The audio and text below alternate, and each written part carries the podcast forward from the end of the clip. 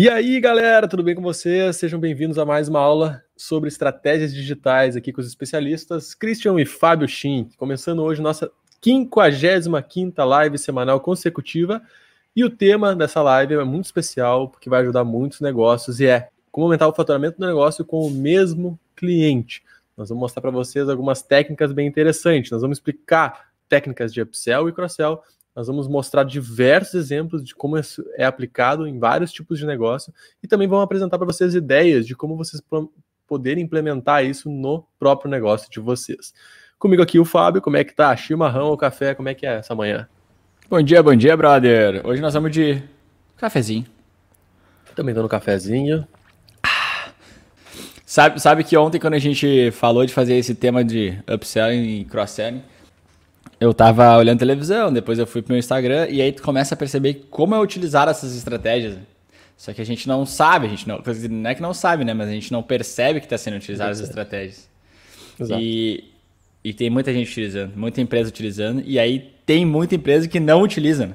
E aí tu fica assim, cara, por que, que vocês não utilizam isso? E a gente não sabe porque não conhecem da estratégia, ou porque é uma estratégia de negócio, e aí então cabe a nós apresentar para quem não sabe e ajudar a colocar, implementar essas estratégias dentro das, das empresas, né? Porque pá, vale muito a pena. E olha só que legal, ontem no meu Instagram teve uma a Jéssica, né, uma menina que nos acompanha sempre, e ela quando ela viu o tema da live e tal, ela justamente comentou, depois eu tirei até um print e postei ali nos meus stories. Porque ela falou assim: "Nossa, podia vocês falam, né, sobre tanta coisa, traz tanto tema legal de negócio, a nível de negócio. Podia dar aula também administração, gestão, né? Para quem não sabe, está nos vendo aí, eu dou aula em algumas pós, mas sempre voltada a marketing, né? Marketing digital, comunicação digital. Então ela quis justamente mencionar assim, nossa, podia dar aula na administração, que está trazendo algumas coisas sobre isso. E aí eu justamente respondi para ela que quando a gente fala de marketing digital, marketing, né? A gente sempre acaba trazendo para digital porque é a nossa Sim. área aqui, mas a gente está falando de marketing. Não tem como fugir do âmbito de negócio. Não tem como. A gente sempre vai, quando a gente for aprofundar o marketing, a gente vai entrar em nível de negócio. A gente vai pensar em estratégias de negócio, de posicionamento, de público, de várias coisas que são definições de negócio e que deveria né, já vir meio que pronto isso para entrar no marketing. Mas a gente não consegue né, desvincular essas áreas. É a mesma coisa vendas, né? A gente fala assim, ah, vendas, tá, marketing, isso aqui é vendas. Cara, tá quase. A gente já enxerga hoje, né, Fábio, quase como se fosse uma coisa só. Eu já vejo muita dificuldade em separar essas duas coisas. Tem muita, tem muita galera de vendas hoje fazendo curso, MBA, pós-graduação em marketing porque precisa entender disso. Se eles não souberem se comunicar pelas mídias digitais também, entrarem, né, usufruírem desse, desse espaço aqui e saberem fazer o marketing digital aqui dentro, eles estão numa ponta muito pequena, né, na venda ali, que está cada vez também mais automatizado, apesar de alguns negócios sempre exigir, né, representante, é. coisa, aquele cara que vai negociar, consultor, mas muitas coisas também hoje estão sendo bem automatizadas nesse processo todo. Então, cara, essas áreas de venda, de marketing digital, de negócio, gestão, elas estão muito vinculadas, assim, não tem como separar essas coisas. E a gente sabe que vendas é um dos cores do negócio, né? Sem vendas o negócio não flui. E sabendo que marketing, marketing e vendas elas têm que andar alinhadas, a gente percebe como tem empresas que não não investem nada em marketing e aí não dão certo, não faturam o que gostariam e não sabem por quê. Ou sabem, mas né, se camuflam atrás de pesquisa e desenvolvimento, pesqui é, atrás de funcionários que talvez não estejam dando o seu máximo e etc. E, cara, vendas, cadê? Tu não tá fazendo nada para tu vender mais. Vamos, cara, já vamos começar a trazer assim, tá, por que, que a gente está fazendo esse tema, né? Por que, que esse tema é importante aqui pra gente? Porque uma das coisas que a gente sempre fala assim, é um erro hoje a gente focar toda a energia e investimento em atrair novos clientes. Percebam, é um erro focar todo a energia e todo o investimento só em atrair novos clientes. Porque uma das grandes, é, uma das grandes forças que a gente tem no negócio é justamente usar toda a carteira de clientes que a gente já construiu. E hoje até a gente expande isso, né? A gente fala em cliente, mas a gente também está falando em audiência, né? Teve uma época que a gente falou em umas lives assim que hoje a maior ativa de uma empresa nem é os clientes, mas sim a audiência que essa, que essa marca tem. Né? A audiência que pessoas que estão ao redor prestando atenção nessa marca, né, se comunicando com ela, essa audiência toda é o maior ativo que ela pode ter. Ela conseguir ter um processo bom de conversão ali, né, de conseguir se envolver com essas pessoas, e ela vai, ela vai converter muito mais clientes a partir dessa audiência. Mas quando a gente está falando em clientes especificamente, a gente sabe, né, tem pesquisas que mostram que cinco é cinco vezes mais barato vender para o mesmo cliente do que para um novo cliente. Isso já é uma, uma, né, uma fala antiga, assim, né, de alguns anos já atrás, assim, que, que traziam isso, né. É muito mais barato tu vender para o mesmo cliente do que tu correr atrás de um novo. Por isso que a gente fala, tem empresa que está o tempo todo correndo atrás de novos clientes, né? Ah, tem que prospectar, tem que prospectar. Não estou dizendo que está errado, tá? Tem muitos negócios que tem que ter esse funil sendo alimentado constantemente. Todo negócio tem que ter. Só que, às vezes, a gente não está olhando para quem já está ao nosso redor, né? Quem já está prestando atenção, quem já está ali, quem já comprou, o que eu posso oferecer de uma coisa diferente para essa pessoa?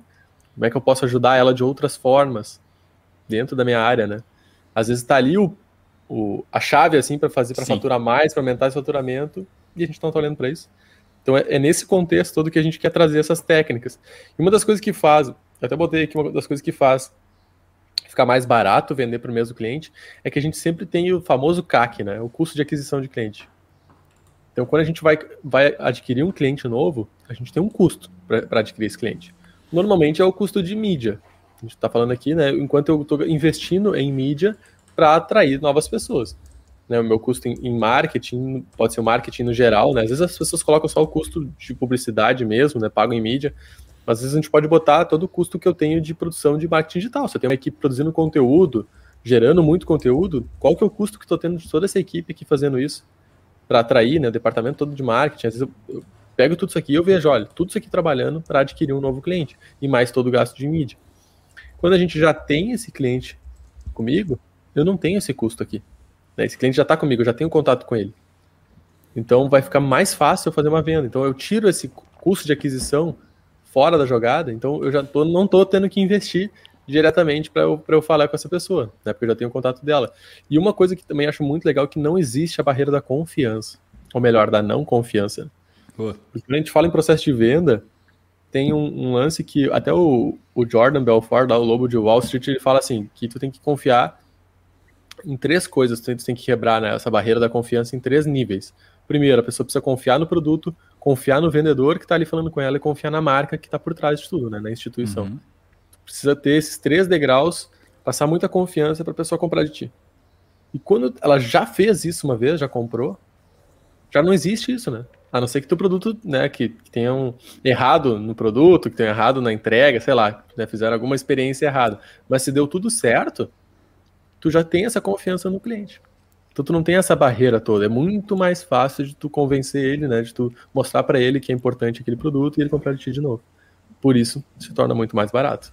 Tem um lance também que eu, que eu que tem, eu não lembro agora quem fala disso aqui, mas tem, enfim, tem vários autores que falam disso aqui, que é a estratégia de três etapas, que a gente sempre pensar. A gente, quando a gente vai montar um funil de vendas, a gente pensar, tem que tá, tem que estar tá atraindo novos clientes o tempo todo, né? Então, tô botando gente pro meu meu funil, Uhum. Também estou fazendo o quê? Vendendo mais vezes para o mesmo cliente e depois aumentando o ticket desse cliente. E o que a gente vai falar aqui é justamente uma maneira de aumentar o ticket. Ainda que não, na maioria das vezes, não é um. Não, claro que depende de cada contexto, mas as técnicas que a gente vai mostrar de cross-sell e upsell não são técnicas que elevam o ticket assim, né, exorbitantemente. Normalmente ele dá, é, o, é o próximo passo, né?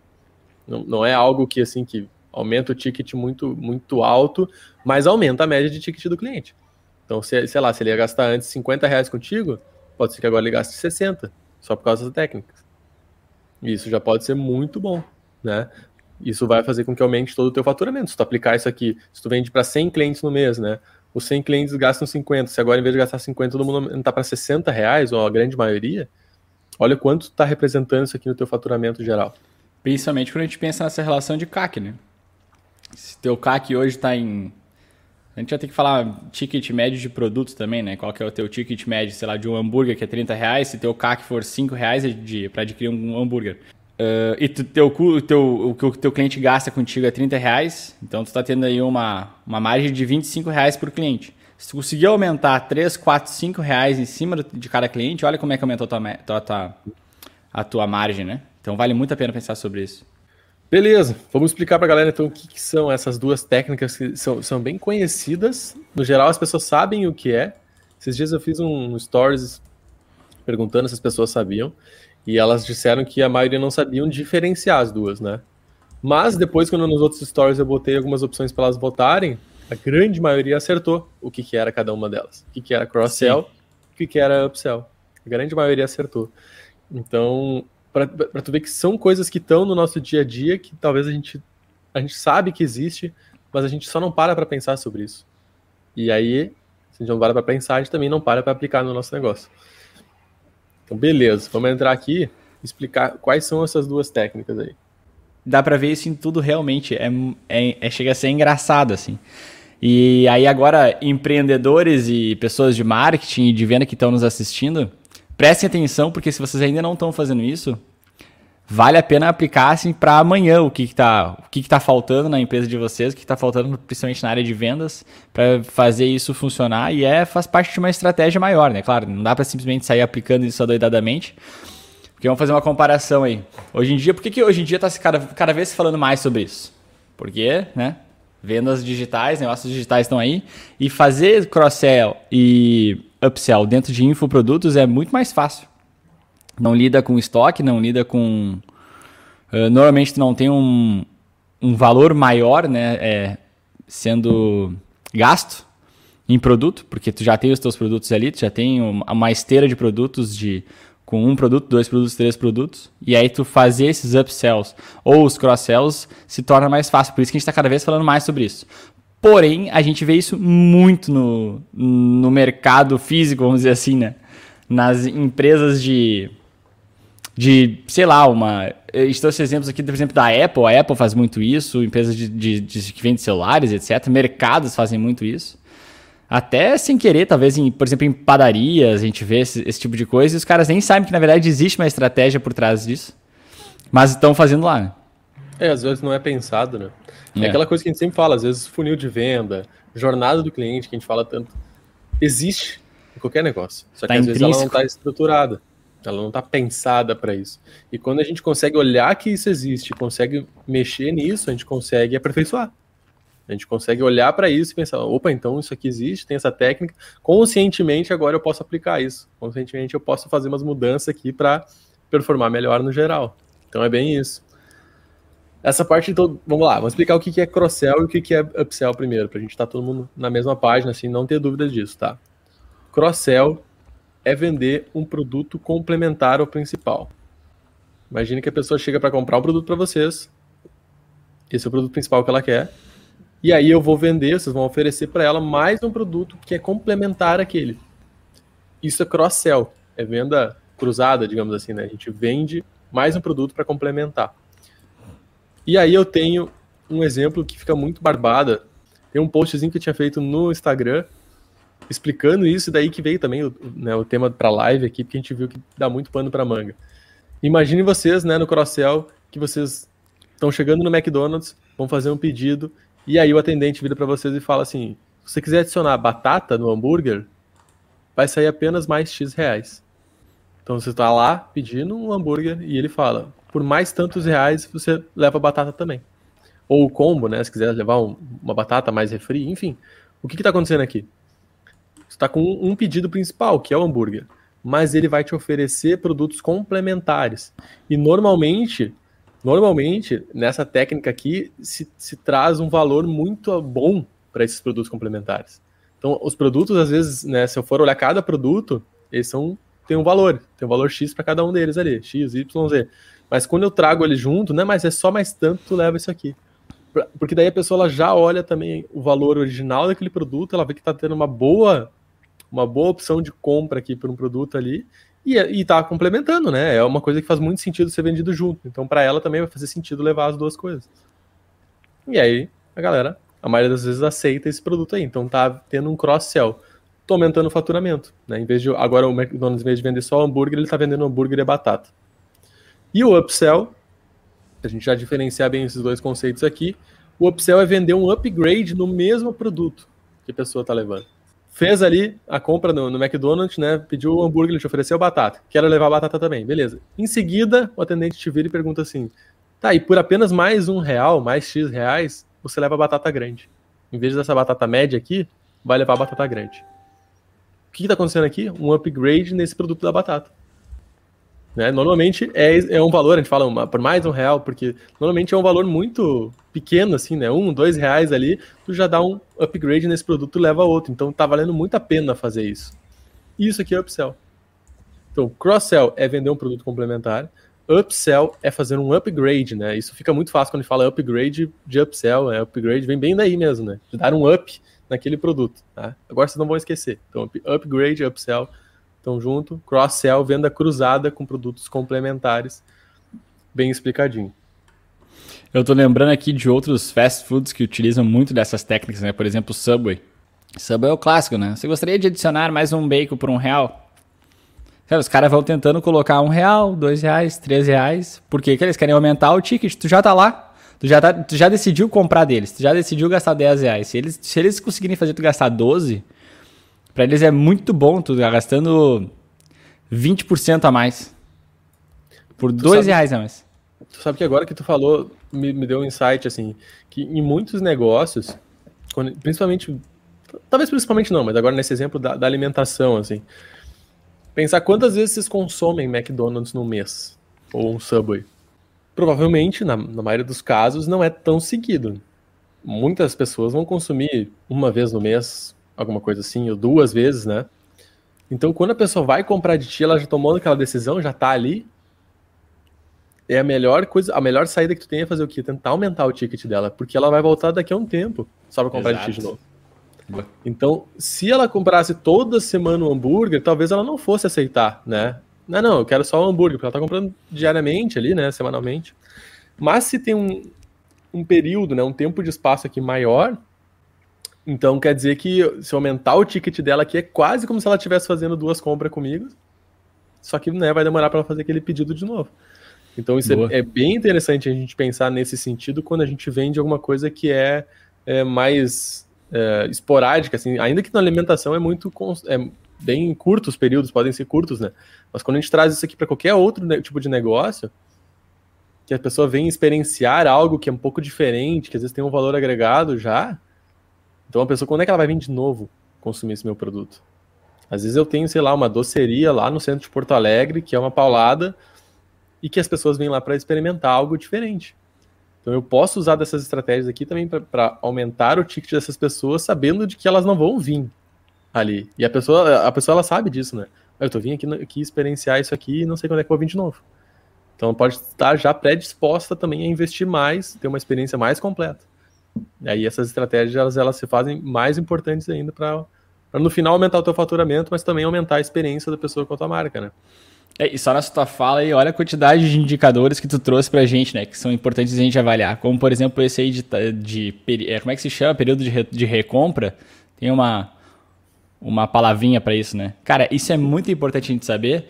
E, e não ter dúvidas quando a gente falar com o cliente, cara, qual que é a taxa uh, de recompra? Como é que quantos clientes compram de ti e qual que é o tempo de recompra, né? Por exemplo, vamos falar de um carro. Cara, a recompra de um carro é anos, de repente, dois anos, anos três anos, a gente ah, vai ter pessoas que vão comprar de um ano. Sim, mas a média é de, ah. sei lá, de três a cinco anos, ou mais ainda, né? Mais ainda, eu acho. Então não adianta uma, uma concessionária, uma revenda ligar para o cara antes de um ano. Seguro é, é o melhor exemplo que a gente fala sobre isso, né? Porque a gente sempre sabe que é de um em um ano. Então, o, a tua, as recompras dos teus clientes vão ser sempre de um em um ano. Então, não adianta a gente oferecer antes disso. Então, durante um ano, a gente pode ficar oferecendo, procurando vários clientes, e aí, quando fechar um ano, a gente tem que martelar em cima dos que a gente já tinha. Quando a gente fala sobre, por exemplo, uma hamburgueria, isso que o Christian trouxe agora foi bem interessante. Olha só, a gente tem que pensar que os nossos clientes não vão comprar, talvez, de semana em semana, eles vão comprar de 15 em 15 dias.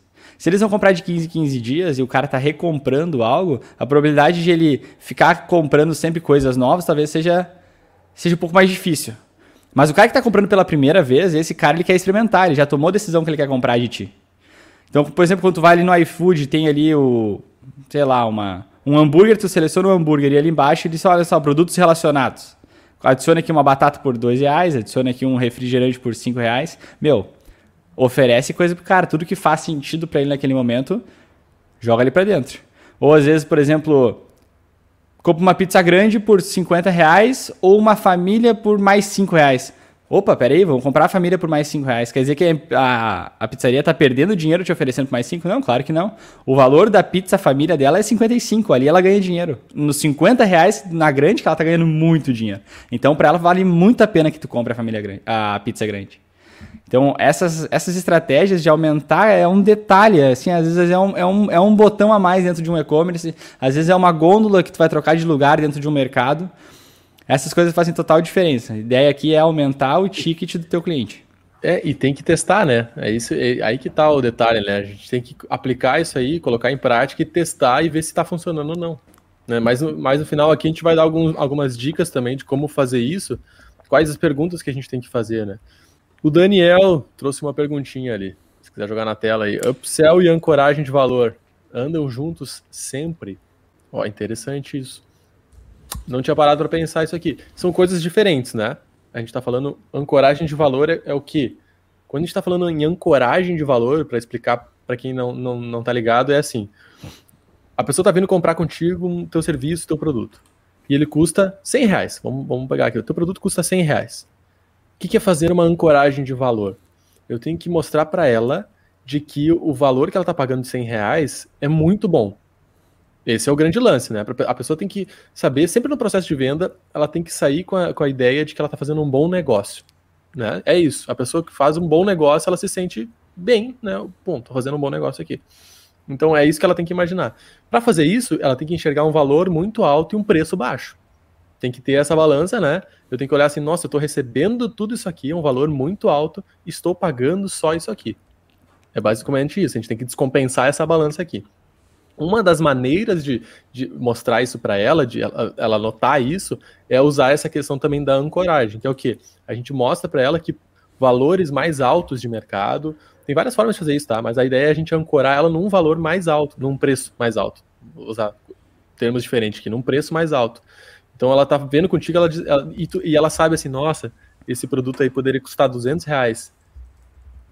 E aí o que acontece? Quando tu oferece por 100, ela já estava ancorada nos 200.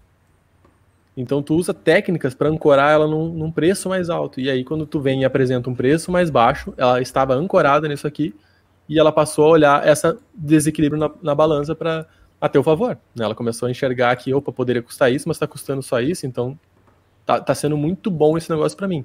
A tendência é ela fechar. Então isso é ancoragem, tá? Tem várias formas de fazer isso. Às vezes quando a pessoa vai comprar um serviço que ela não faz ideia quanto custa.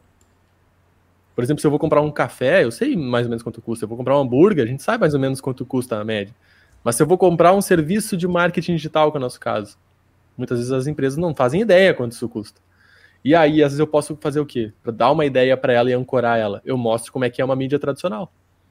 Eu vou lá e falo para ela assim, ó, na mídia tradicional, se tu for comprar um outdoor naquela esquina, tu vai pagar tanto por mês. Se tu fechar um plano na rádio, tu vai gastar tanto por mês.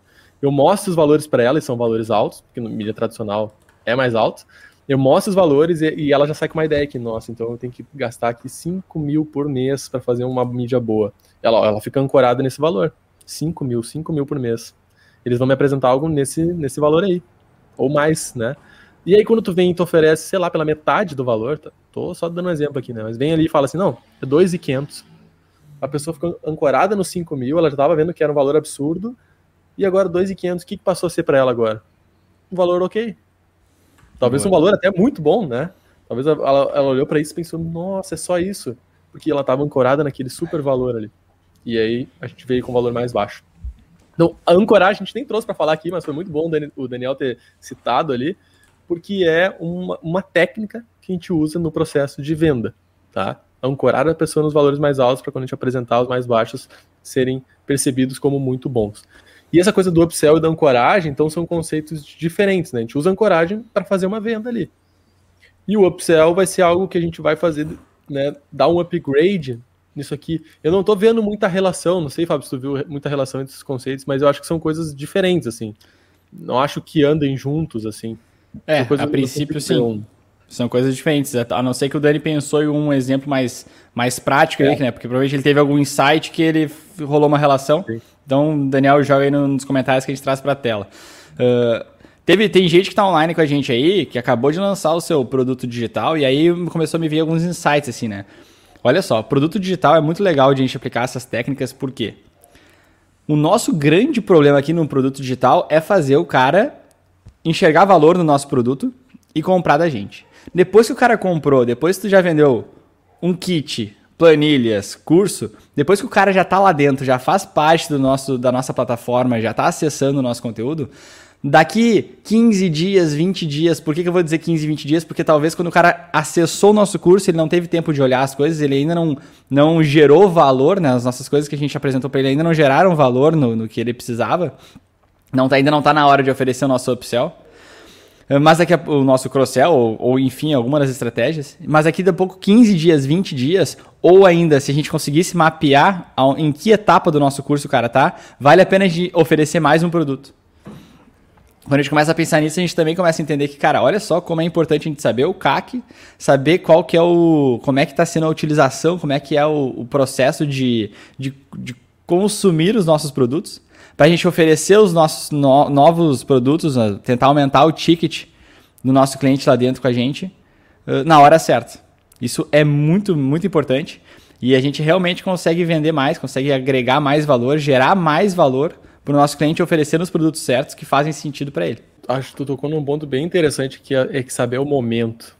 E aí que, de novo, nisso aqui não tem muita receita. Isso aqui tem que, tem que testar e ver o que, funciona para cada contexto, para cada nicho. Porque às vezes, né, no caso dos hambúrgueres que a gente está falando, tem que ser feito na hora isso. O upsell, o cross-sell é na hora. E às vezes nem faz muito sentido, assim, eles não fazem ideia se a pessoa quer ou não batata. Daqui a pouco ela odeia batata e tu tá oferecendo batata, sabe?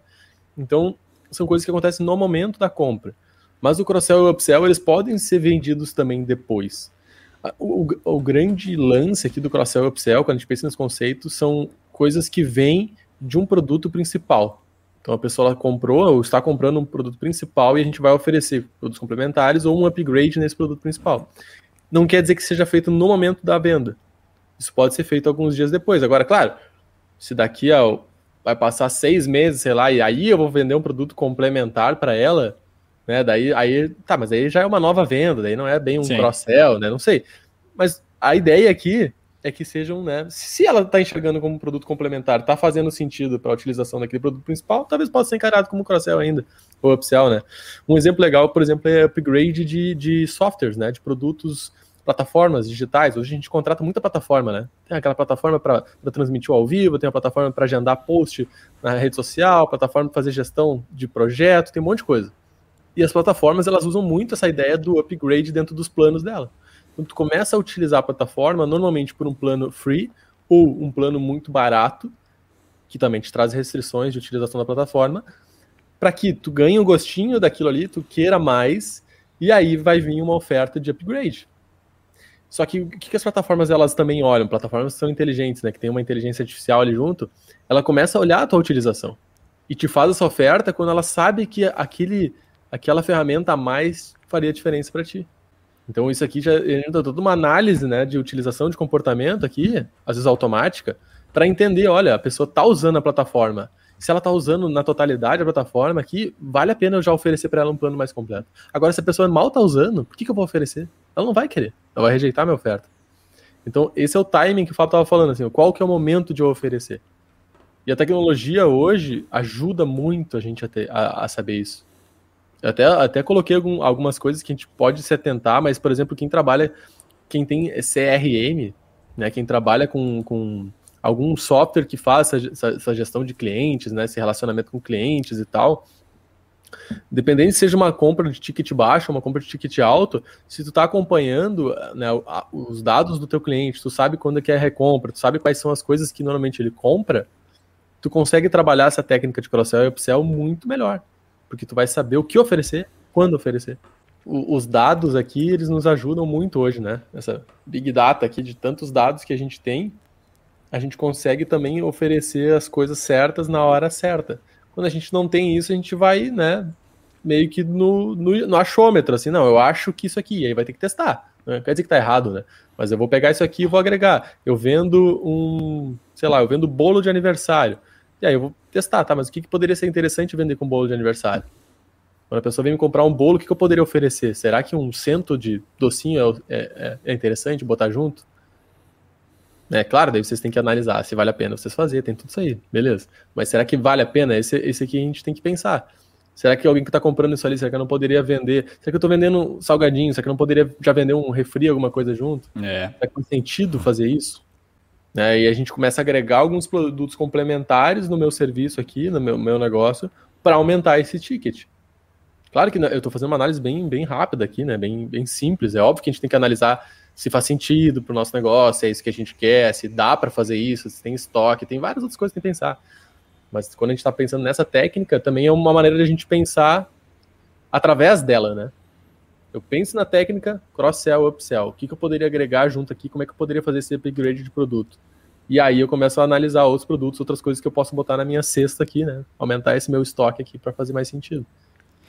Muito, cara, muito legal. E olha só, tem algumas coisas que estão começando a fazer sentido aqui. Por exemplo, algumas coisas que eu lembrei agora. Quantas vezes clientes nossos queriam melhorar aumentar o faturamento mensal deles, em vez de melhorar o produto deles ou trabalhar com estratégias de upsell e cross-sell, que normalmente ou sempre sai muito mais barato para a empresa é, implementar esse tipo de estratégia, eles vão lá e constroem um novo produto. Então agora eles têm dois produtos aqui. Primeiro que eles não conseguem focar em nenhum dos dois. Segundo que eles não aumentam uh, o faturamento e sim aumentam o custo, porque tu tem que investir mais em marketing. Uh, se são dois produtos totalmente diferentes, os clientes de repente vão ser diferentes. Tu vai ter que investir mais na captação desses clientes. Não faz nenhum sentido.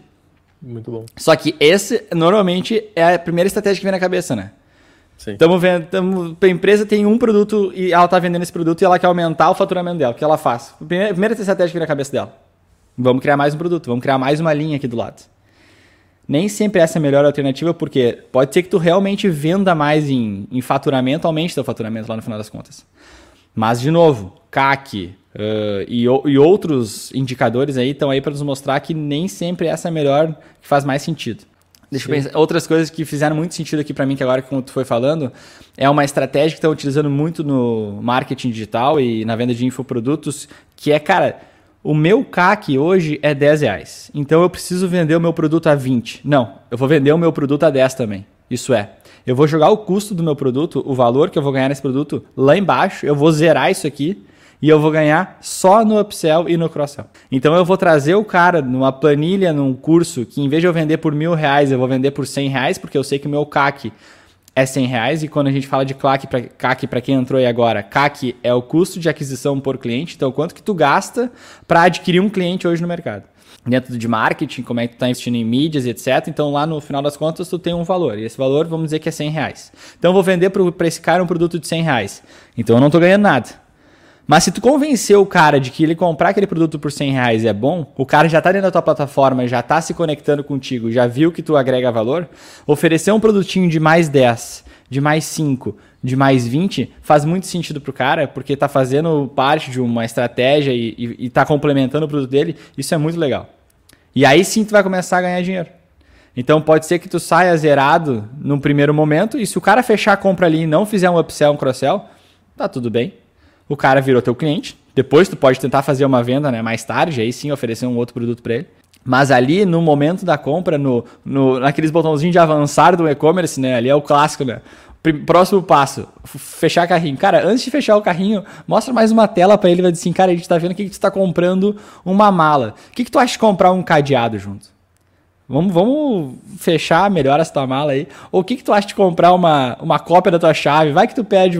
E aí tu vai oferecendo coisas que fazem sentido porque o cara fechou o carrinho dele lá com 600 reais em vez dos 100 reais iniciais que ele estava disposto a comprar, porque fez sentido para ele. Tu agregou mais valor. É, foi bom, ele saiu mais feliz da tua compra, ele saiu triste porque gastou mais. Exatamente. Isso é uma coisa legal que é.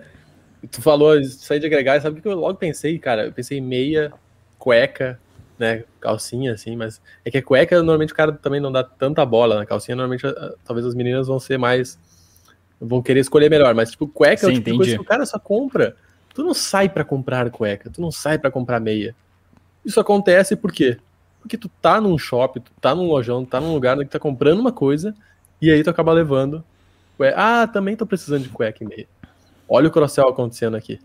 E às vezes isso aqui não é proposital, né? Às vezes não tá ali não tá posicionado na, na maneira, tá fazendo com que tu leve aquele. Simplesmente tu lembrou disso porque passou ali dentro e tá rolando cross-sell.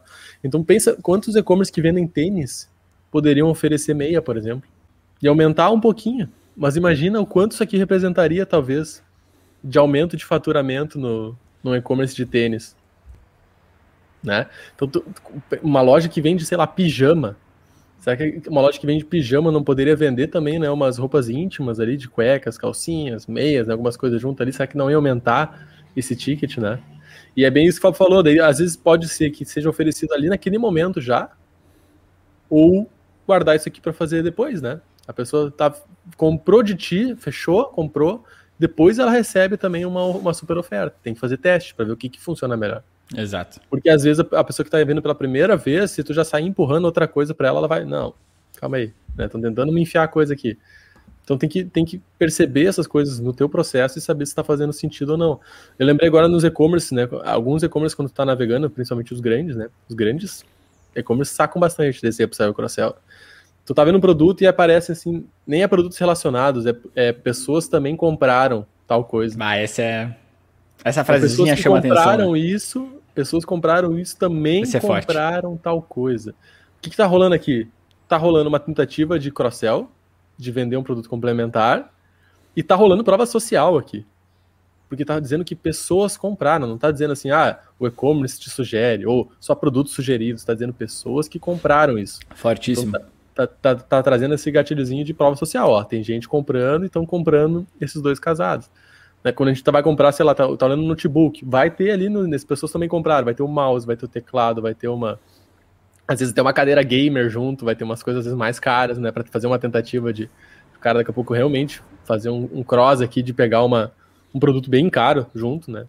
Na maioria das vezes a gente, a gente percebe que é um produto de um baixo, baixo é, ticket, né? Tô levando uma coisa cara, normalmente esse cross, assim, normalmente, não dizendo que é sempre, vem com produto de baixo ticket, que é para fazer aquela compra por impulso. Porque se tu oferece uma cadeira gamer pro cara que tá levando um notebook, ele vai. Não, já tô gastando uma grana no notebook, vou levar uma cadeira ainda que é mil pau, não.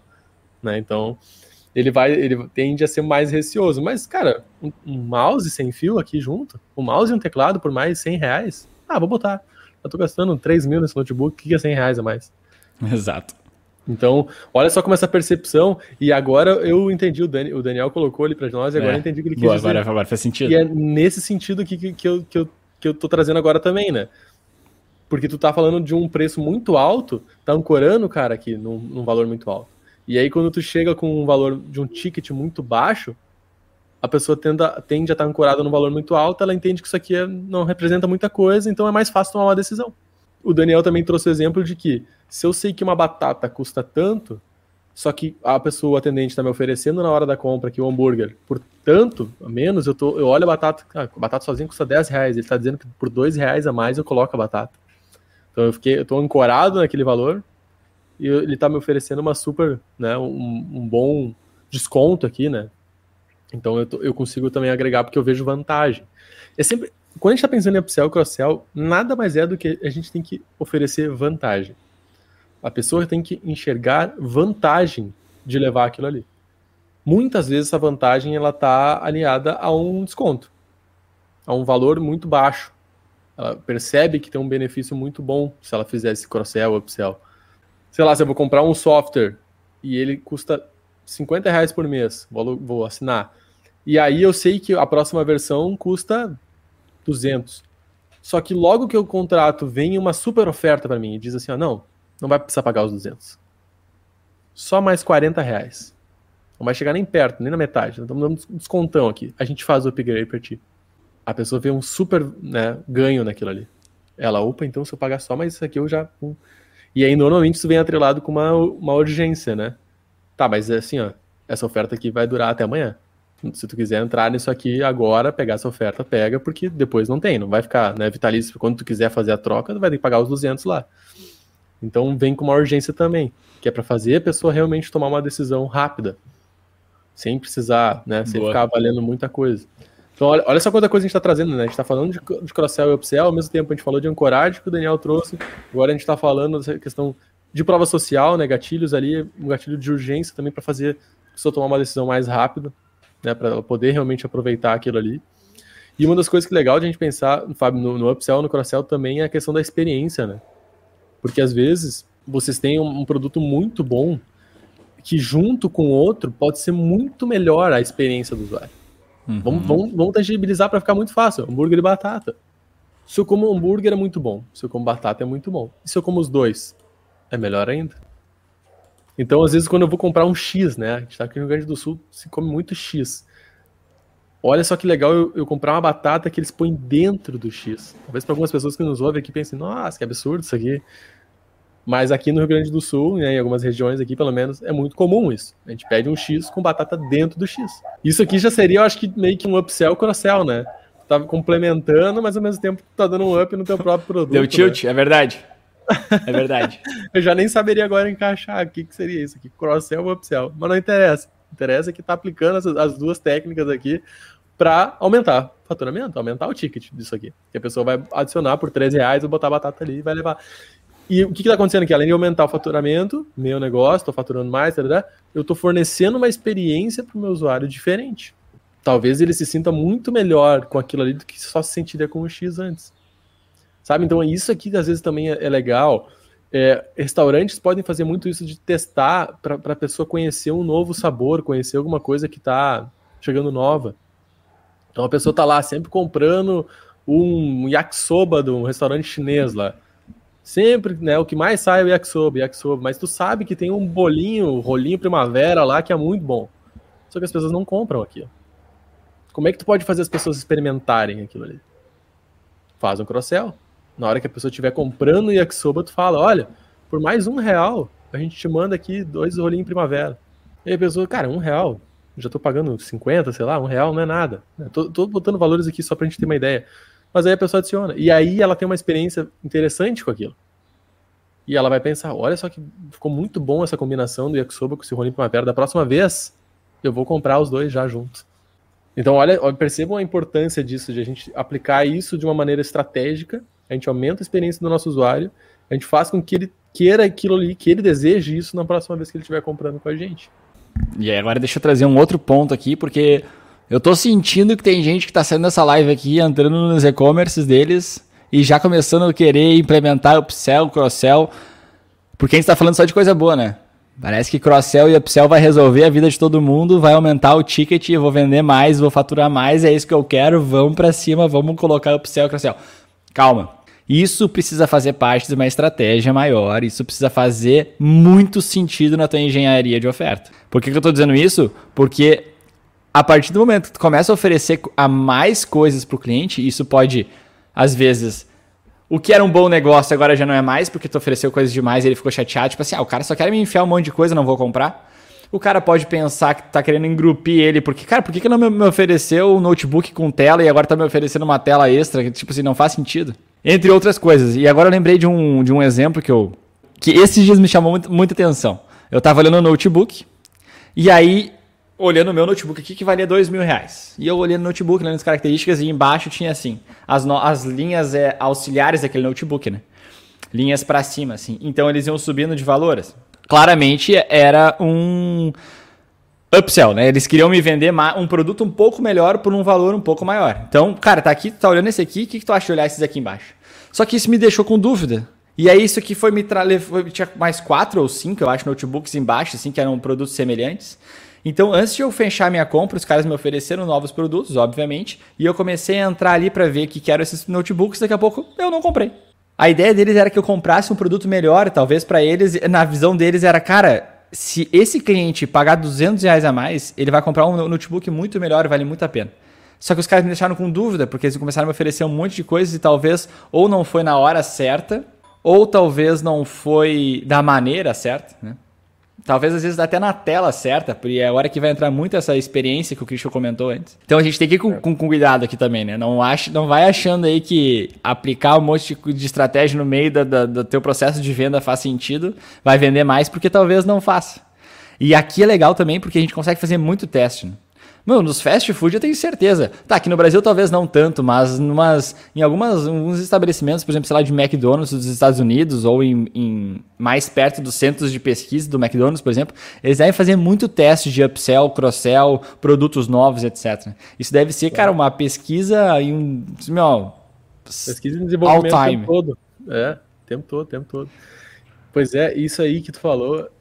E aí entra um outro conceito, né? Que é essa coisa da de dar muitas opções e tu causar confusão na escolha, né? a pessoa ela vai tomar uma decisão de compra quando, normalmente, tá? Às vezes é muito por impulso, mas normalmente quando ela tem decisão, uma decisão tomada com relação aos benefícios que aquilo, que aquilo oferece. Quando a gente está falando de uma venda às vezes que é mais complexa, por exemplo, escolher um notebook é uma venda um pouco complexa.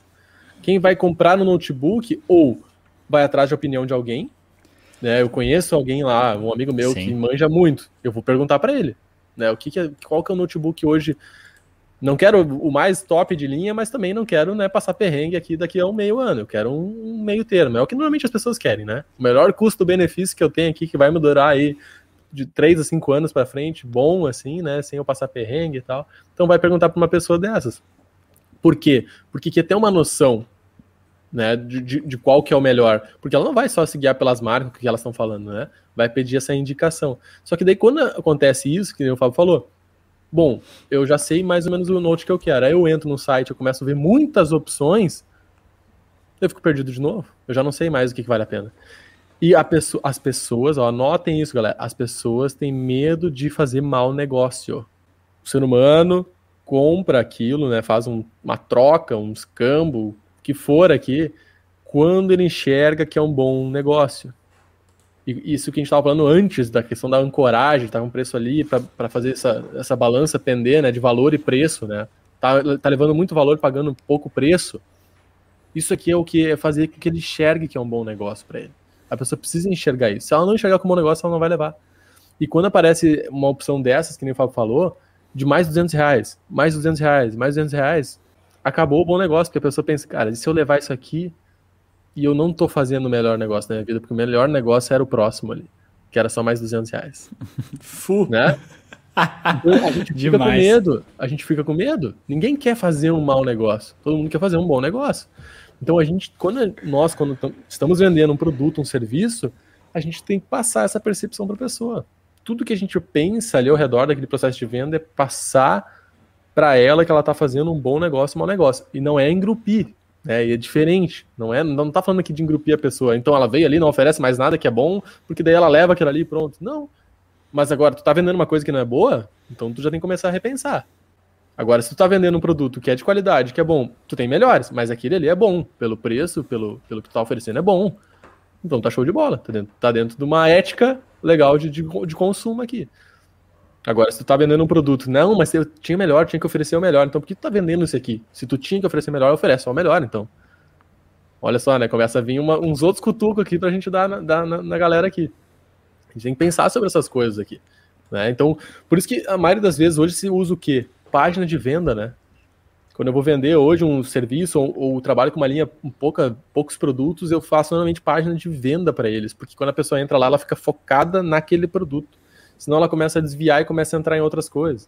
Claro que o e-commerce, que tem várias coisas, vai ter que oferecer outras coisas também. Mas ainda assim tem e-commerce que são muito bons nisso, né? Quando a pessoa ela entra num produto, ela não vê mais nada. Ela fica focada naquela linha de raciocínio, ela vê só sobre aquele produto ou produtos de cross-sell ali, e é isso. Não fica mostrando para ela um monte de produto relacionado, outras coisas, porque daí ela já sai daquilo ali. Ela entrou por causa de uma geladeira, ela já começou a olhar uma máquina de lavar, daqui a pouco ela tá olhando micro-ondas, e aí? Não comprou nada, saiu. Então, se ela veio pela geladeira, permanece na geladeira. Mostra benefícios, talvez mostre outros modelos, pode ser mostrar outros modelos de geladeira, porque ela mantém ela dentro daquele raciocínio pelo qual ela veio. Exato. Daí vai ser mais fácil com que ela tome uma decisão ali dentro e não se perca com outras opções, né? O cross-sell e o upsell tem que fazer parte da venda, mas ela não pode Uh, como é que eu posso dizer assim? Ela não pode substituir a solução do problema. Isso é, se o cara veio através. Uh, veio até ti procurando solucionar um problema dele, o produto que tu está vendendo tem que solucionar o problema dele. E tu não pode dizer para ele que ele só vai solucionar o problema dele se ele comprar uma coisa maior. Isso acontece muito, sei lá, em pizzaria. Cara, o cara quer comprar uma pizza gostosa. Tu vai lá e acha a promoção por 40 reais, tu acha uma pizza família. Aí tu vai lá e quer comprar. Aí tu compra. E aí a pizza é ruim. E aí tu vai reclamar, daí talvez o, cara do atendente não vai te falar, falar, isso, mas aí daqui a pouco tu vai falar com teu amigo, teu amigo assim, não, meu, mas por mais 5 reais tu colocava cheddar e ficava sensacional. Tá, meu, mas daí é sacanagem, né? Tipo assim, eu queria uma pizza boa, os caras me venderam uma pizza por 40 reais. Se pra ficar boa eu tenho que colocar mais 5 reais, não faz sentido. Então, cara, tem que cuidar muito. Essas estratégias que a gente está vendendo, essas coisas tem que fazer muito sentido. Não é só sair oferecendo mais coisas. Não é só isso. Vamos seguir um pouquinho mais pra frente aqui, cara, onde a gente precisa falar, a gente falou um monte deixa de coisa já, fez bastante eu, sentido, mas... A gente já andou, a gente já andou ali, já falou quase tudo. Eu só queria falar, olha, cara, a Raquel Estrela colocou aqui um comentário que eu acho que ela vai achar que eu li isso aqui em algum lugar. Ela botou que ela comprou, comprei rolinhos exatamente assim no último yakisoba que pedi. Não pode ser. Não pode ser. Eu inventei essa história do nada. Nunca comprei rolinho, nunca comprei. Quase não compro yakisoba. Isso que veio na minha cabeça. Aí eu falo isso e ela me diz que funciona porque ela comprou exatamente assim. Muito bom, né? Boa, foi um bom exemplo. Um bom exemplo. Olha só, eu achei uma pesquisa na internet aí. Jeff Bezos um dia afirmou que 35% uh, do aumento de venda deles, do site do e-commerce da Amazon, se deu através de cross-sell e upsell. Só nessas estratégias que o Christian falou ali antes. Bom, a Amazon é um, um centro de, de pesquisa e, cara, vocês querem saber mais sobre como é que tem que funcionar o e-commerce? Entrem na Amazon e tenham, não simplesmente comprem lá, mas se atenham à experiência que eles te passam. E eles, meu, eles aplicam todas as estratégias de uma maneira absurdamente bem. Como, por exemplo, comprar através de um clique. Meu, tu escolheu o teu livro, tu clicou uma vez, sua compra está indo para sua casa, o cara nem sabe se tomou decisão. Cara, esses dias eu comprei um livro assim. Eu eu tava olhando e apareceu ali, comprar agora. Daí eu olhei assim, bah, pior que esse livro eu queria. Pum, cliquei, não, a próxima tela é parabéns, a sua compra foi efetuada. E eu pensei, ah, comprei. E, cara, era 30 pila o livro, né? Tudo bem, mas eu pensei assim, cara, um clique, velho, e os caras me estão me mandando um livro na minha casa. E chegou esses dias aqui o livro na minha casa. E aí, nessa coisa de, de compras é, sugeridas, pessoas também compraram, e aí eles começam a relacionar. Meu, o, o, eles devem investir tanto na inteligência artificial para conseguir sugerir livros que façam, por exemplo, livros, né? Mas a Amazon é muito mais que isso, mas eu compro bastante livro na Amazon. E os caras vêm com uns livros que fazem muito sentido, assim, cara, tu comprou um livro X e agora eles vêm com um X mais um, daí tu olha assim, cara, é verdade, eu precisava desse livro aqui também. Tá, então eu vou comprar os dois. E aí o cara abaixo já aparece esse livro mais esse livro, e eles te dão um descontinho, daí tu olha assim, ah, pera aí, eu vou ganhar um desconto se eu comprar esses dois aqui, eu vou comprar. Aí e assim faz um tu não... ali. E aí, fu, cara, meu, é. o cara sai de lá gastando o triplo que quer gastar. Mas eu, Bom, os caras são uns monstros. Isso aí que tu falou, eu já li em vários lugares que a, a, o grande né, pacto para a Amazon ter dado ter feito tanto Virada sucesso é essa parte dos sugeridos. É essa parte do, de tu entender o comportamento dos usuários, a inteligência artificial para isso tudo, e conseguir sugerir o que é mais adequado para os usuários. Eu já li isso em várias pesquisas assim, que trago, trazem isso. A Amazon cresceu tanto porque ela entendia muito o comportamento das pessoas e sugeria os produtos certos para elas.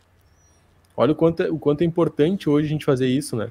E às vezes a gente não precisa, quando a gente tem um negócio pequeno, a gente não precisa pensar em ter uma mega inteligência artificial para fazer isso. Às vezes a gente consegue fazer isso na mão, né? Por exemplo, se a gente parar agora, eu e o Fábio aqui, começar a olhar todos os clientes que a gente tem, e na mão, elencar várias coisas, buscar os dados que a gente tem deles e elencar o que, que eles compraram, quais são os produtos, quais são os contratos, tarará, tarará. a gente já vai enxergar padrões aqui no meio. É. A gente já vai começar, olha só, esse cliente que está na hora de a gente oferecer uma coisinha a mais. Esse cliente que já está mais tempo com a gente aqui, no mesmo pacote. Será que a gente não pode dar um upzinho aqui, né? Fazer uma reunião com ele, tentar dar um upgrade nesse pacote que ele tem com a gente? Então, numa, às vezes, uma análise manual também serve. Não precisa ser uma baita tecnologia rolando junto aqui, a tecnologia humana de análise também funciona. Muito bom, né? Boa. Tá. Agora já estamos caminhando para o final, só para a gente passar para vocês, então, mas como, como vocês têm que pensar isso no negócio de Cara, durante a live toda a gente falou isso, né? Como é que vocês têm que pensar algumas coisas aqui, como aplicar isso. Mas vamos ser mais prático, assim, né? Uh, em ambos os casos, tanto o cross-sell quanto o upsell, o ponto de partida é entender a jornada do cliente de vocês. Boa. Isso aí. Vocês, vocês que nos acompanham sabem que a gente tem falado muito disso ultimamente. Jornada do cliente. Porque tudo se baseia na jornada do cliente. Então, entender a jornada do cliente é saber o momento de oferecer e o que oferecer para ele. Se eu sei que no meu e-commerce faz sentido mais eu oferecer na hora da compra, já colocar um, cross-sell, eu coloco. Se eu entendo que não faz sentido na jornada dele, que eu tenho que oferecer depois, de uma outra forma, por e-mail, mandar fazer um contato com ele, eu faço depois. Né? Muitos casos, o upsell ele não é feito no momento da compra. O cross-sell normalmente é, mas o upsell não. O upsell normalmente é, eu deixo a pessoa comprar, ela começa a ter uma experiência e aí eu já ofereço para ela um upsell. E aí eu digo, ó, oh, tá, tu teve só uma experiência com esse produto, agora eu posso ampliar isso aqui. Só que eu só consigo entender isso se eu monto a jornada do meu cliente. quando eu sei os pontos de contato que ele tem com a minha marca, o momento que ele começa, que ele faz a compra, o que, que ele utiliza primeiro, aí eu consigo saber se é qual que é o momento certo, né? Se é um dia, se é dois dias, se é uma semana, um mês, quando que eu vou oferecer para ele o upsell? E se ele negar, o que que eu faço, né? Morre ali, segue numa outra jornada, o que que eu faço? Quando que eu ofereço de novo? Se eu oferecer naquele momento ele não comprou, quando que eu posso oferecer de novo um upsell para ele? Então, ó, tudo isso aqui está em entender a jornada do cliente. E tem algumas perguntas que a gente pode fazer para a gente mesmo, né, responder e tentar chegar a algumas, algumas soluções, pensar em algumas coisas. Por exemplo, no cross-sell, a pergunta básica: quais produtos são geralmente comprados juntos? Se eu trabalho com algum tipo de, de produto, se eu vendo ali, né, eu gosto de falar bastante da minha caneca. Se eu vendo minha caneca, que tipo de produto é comprado junto com uma caneca? Um pires, talvez? Não sei. De repente eu posso oferecer isso. Será que quem está comprando caneca está comprando caneca para tomar o quê? Café ou chá? A maioria das pessoas, de repente, está comprando para tomar café. Por que, que eu não posso vender um café diferenciado junto com a minha caneca? Tu já viu isso, Fábio? Nunca vi isso. Pior que não. Olha só a sacada, nós vamos montar uma loja de caneca e nós vamos vender café junto. Sabe, tem, tem, às vezes algumas coisas que parecem óbvias, mas que as pessoas às vezes não estão raciocinando. Talvez tenham problemas nisso aqui, né? Estou sendo bem simplista. Talvez já teve gente que tentou e não conseguiu. Vi um cara da área aqui vai dizer que não dá. Beleza.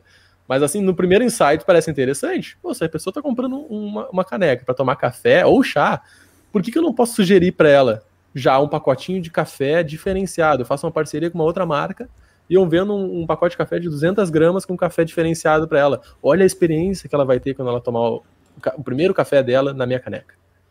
Vai ser um dos melhores cafés da vida dela. E o que, que, vai, o que, que vai acontecer naquele momento? Ela vai estar tá experimentando a melhor caneca da vida dela. Mas só a caneca sozinha não fez isso. Foi a construção da experiência junto com o café. Então, eu pensar quais produtos hoje são comprados, podem ser e são comprados complementares, são comprados juntos. O que, que eu posso oferecer? Se a pessoa vem comprar um pão de queijo, será que ela não quer tomar um café junto com esse pão de queijo? E vice-versa, estou comprando um café, será que eu não posso oferecer um pãozinho de queijo junto com ela? Porque essas coisas se complementam. Né? Então, essa, essa é a primeira pergunta. Vamos pensar em cross-sell, faça essa pergunta. Quais produtos são geralmente comprados juntos, né? Que tem alinhado Boa. comigo? O que o cliente geralmente compra como complementar das suas compras, né? Vem bem dentro disso que eu já falei. O que posso agregar ao meu estoque, né? O meu dependendo se trabalho com estoque ou não, mas que eu posso agregar aqui a minha prateleira de produtos que faz sentido vender junto. Isso aí também. Às vezes tem coisas que nem eu falei antes que talvez façam sentido pensar nisso, mas cara, mas na prática aqui não. Acho que não era não é muito bom por causa disso disso aqui, vai me gerar problema. Tá, beleza, né? Vou fazer uma outra análise. Mas é no primeiro momento pensar nisso. Por, aí até já, já tinha antecipado, né? Exemplo, uma loja de pijamas pode oferecer cuecas, calcinhas, meias, pode agregar alguns outros produtos ali para só aumentar essa questão de faturamento. Quando a gente está falando em upsell, o que pode oferecer, pra, o, que, o que eu posso oferecer para fazer um upgrade nesse meu produto, no serviço? Né? O que, que eu posso fazer de melhor? Será que eu consigo no meu serviço? Aí, de novo, cara, tem que olhar para a estratégia do negócio de vocês, tá? A gente começa a suscitar várias ideias aqui, a gente não quer dizer que isso é certo, isso aqui é errado, a gente quer dizer que vocês têm que refletir sobre isso. Porque às vezes eu quero ter um único produto, eu não quero ter upgrade desse produto tá tudo certo. Às vezes é uma definição de negócio. Eu tenho um produto só. As pessoas ou vêm por esse produto aqui, que é o mais completo de todos, ou não vêm. Não tem um meio termo, não tem um plano inicial. Ela vem pelo mais completo de todos. Pode ser uma estratégia de negócio. Mas às vezes a pessoa nem para para pensar de que ela poderia ter um plano mais restrito, que poderia ser a porta de entrada, para depois a pessoa fazer um upgrade para esse produto aqui. E talvez fazendo um teste na prática vai perceber de que isso é, funciona muito bem de que eu posso atrair a pessoa por um... Lembra, a gente fala também em outras lives, produto de entrada, né? Aquele produto que tem um, uma relação custo-benefício muito boa. Que eu não cobro uma paulada direta. A pessoa vem, ela não me conhece, ela vai comprar um produto que é bem acessível, aí ela vai começar a se relacionar comigo, ela vai ver que o produto é bom, que é tudo certo, que supera as expectativas dela, e aí ela tá pronta para tomar o próximo passo. Aí eu posso oferecer uma coisa mais completa, fazer um upsell para ela e ela entrar no produto meu mais caro. Então, tem que pensar Boa. sobre essas estratégias a nível de negócio. Outro exemplo, tu vai comprar um carro e os caras te oferecem um carro melhor. Upsell. Agora tu vai comprar, seguindo o exemplo do carro, tu vai comprar um carro e os caras te oferecem um insufilme. Te oferecem um protetor de cárter. Ou aqui no exemplo que ele está mostrando na tela, tu vai comprar um notebook e de te oferecer um notebook melhor, eles te oferecem um mouse. Então esse é o cross-sell. É, essas diferenças é importante a gente saber, né? Do celular é mesmo, na mesma linha do notebook ali, ó. Em vez de comprar um celular bom, tu vai comprar um celular ainda melhor, por um pouco mais. Ou os caras ainda vão fazer uma compra casada e eles vão te vender um fone de ouvido, hein? E essa do, essa do Crossell aqui é o que dá o blow mind, assim, né? Pum, o cara começa a pensar em mil coisas. Meu Deus, é verdade. Quantas coisas eh, pode, pode rolar uma venda casada? E aí até pensando em parcerias agora, né? Mas eu nem sei se vai entrar em Crossell, nem vou falar sobre isso, mas... Pouco tu vende um produto e o teu amigo vende um outro produto e os dois produtos juntos podem gerar muito mais valor para o cliente. Então faz uma venda casada no final ali, cara, o cara já decidiu, ele vai comprar do Christian. Vai comprar o celular do Christian, vai, já clicou lá no comprar carrinho. Quando ele vai finalizar a compra, olha só, mas a gente tem um fone de ouvido aqui que o Fábio vende que é fantástico, vai te ajudar bastante. Ah, vou comprar também. Nem sei se isso já é caracteriza Crossell, mas também é um dá para fazer uma coisa desse tipo aí. Eu peguei esses três exemplos rápidos aqui agora só pra gente conseguir ilustrar, porque quando eu para mim entender exatamente como é que funcionava, eu comecei a olhar vários exemplos assim, e, pra, e os exemplos vão trazendo muitos insights, né? Então acho que vale bastante a pena. E eu, tu, tu mostra a tabelinha ali, essa tabelinha final, assim, pra gente já. A gente queria mostrar uma, uma, uma, tabelinha que, que mostra um esquema de faturamento, né?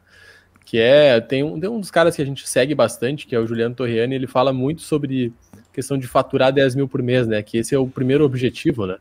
o objetivo que ele coloca, né, como, como geral, assim, o primeiro objetivo que o empreendedor tem que ter é faturar 10 mil para ele, né, para a pessoa, faturar 10 mil reais por mês. E aí ele coloca várias maneiras, né, coloca uma tabelinha ali, várias maneiras não, mas assim, se o cara, que a gente coloca a questão de se tem um cliente, se tem 10 clientes, né, sempre para faturar, né, 10, então se tem um cliente, tu vai ter o que ele gasta contigo 10 mil reais, então tu vai faturar 10 mil reais. Se tem 10 clientes, tu tem mil reais, tu vai faturar 10 mil reais. Se tem 100 clientes, tem 100 reais, vai faturar 10 mil. O grande lance aqui é o quê? A gente enxergar onde é que está o nosso, nosso negócio e a gente entender de que será que vale a pena eu ter um cliente gastando 10 mil comigo para faturar 10 mil? Será que isso é muito difícil fazer isso? Provavelmente é muito difícil. Mas eu ter 500 clientes gastando 20 reais para faturar 10 mil, talvez seja né, volume. Aí entra muito uma questão de estratégia de negócio. Eu vou, vou atender volume, vou atender poucos clientes, né, com, com mais qualidade, talvez, mas vou, atender, vou ganhar não em escala, vou ganhar com, com poucos clientes pagando bastante, né. E eu, no final, o Fábio colocou até a questão de 500 clientes gastando 20 reais vão dar 10 mil. Mas daqui a pouco a gente pode ter esses 20 reais, se eu tenho trabalho com 15 eu faço um upsell, né, trabalho um cross-sell de 5 reais a mais ali, acho que é isso, né, Fábio? Sim. Eu também posso chegar nisso. Então, se eu trabalho com tickets menores, às vezes eu fazer um upsell, um cross-sell ali, claro que nem todo mundo vai comprar, né? A gente está colocando como se todo mundo comprasse. Mas talvez nem todo mundo vai comprar, a gente pode chegar ao faturamento também de 10 mil com isso, fazendo um upsell, um cross-sell. Esse próprio Juliano Torriani, que a gente acompanha, um cara que vive do digital, e ele diz, né, que o lance deles, quando eles começaram a explodir o negócio deles, foi quando eles começaram a vender upsell. Quando eles começaram a fazer upsell de produto, eles começaram a vender, eles começaram a faturar muito mais. Então é uma grande sacada que para eles foi a virada de chave, se o negócio está certo. Para muitos negócios às vezes não é, né? Mas com certeza ajuda. É, tem muita gente querendo trocar de emprego ou começar a fazer uma renda extra e aí quer vender algum produto, quer vender alguma coisa, algum serviço a mais, né? E aí, essa tabelinha que eu acho muito legal, porque ela pensa assim, cara, quem ganha 10 mil reais por mês hoje? Pouquíssimas pessoas, brasileiros, né? Pouquíssimos. E aí quando tu olha uma tabela dessa, tu vê assim, cara, se eu, se eu conseguir achar 100 pessoas que acreditam em mim, eu não consigo vender um produto para eles por 100 reais, será? Ou 100 reais é muito, tá, mas 80 reais e aí eu depois, eu vendo por 80 agora e eu tento fazer um encaixe de alguma camiseta, um moletom, alguma coisa que faça sentido com a minha marca por mais 20 depois. E aí eu chego nos meus 10 mil. Então não é uma coisa assim tão absurdamente longe de nós, né? E se com, com, estratégias bem aplicadinhas a gente consegue chegar nisso aí. E é isso aqui até uma esperança, assim, cara, vamos, vamos que dá. Né? Tem algumas estratégias aí que realmente a gente consegue aumentar o faturamento e melhorar a nossa renda mensal, nossa renda, pensando de repente numa renda anual, né? Beleza, beleza, galera. Passamos aqui com vocês muita coisa bacana, além do cross-sell e upsell. Quem estava com a gente aí durante esse essa aula toda sobre estratégia digital que viu, que a gente falou sobre cross-sell upsell, mas a gente falou sobre ancoragem, a gente falou sobre prova social, a gente falou sobre timing, a gente falou sobre CRM, né, de a gente ter dados para trabalhar com isso aqui, a gente falou sobre jornada do cliente, de entender a jornada do cliente para saber o momento de fazer as ofertas certas. A gente falou sobre muita coisa bacana aqui. Alguns indicadores importantes que vale a pena a gente observar e acompanhar. Isso aí. Então, galera, se vocês curtiram isso aqui, deixem a curtida de vocês nesse vídeo aqui, curtam esse vídeo que é super importante para nós e se inscrevam, né? Quem não é inscrito aí, tá nos olhando agora, se inscreve no nosso canal, que isso também faz com que a gente tenha ainda mais ânimo de estar aqui toda semana produzindo um baita conteúdo com vocês e ajudando de fato. Nos sigam nas redes sociais, arroba Christian arroba Fábio Schunk, também né, no, Instagram principalmente, pra, porque lá vocês conseguem receber conteúdos diariamente e também sugerir, né? Volta e mente abre caixinhas e temas e outras coisas que vocês podem também sugerir temas para a gente trazer de conteúdo lá e para as lives daqui também. É isso aí? Fantástico, fechou. Feito, galera. Valeu, obrigado por estarem com a gente. Um bom dia para vocês e até a próxima. Muito obrigado pela sua presença. Se ficou alguma dúvida, não hesite em nos procurar através do Instagram, arroba Christian Schink e arroba Fábio Schink. Até o próximo.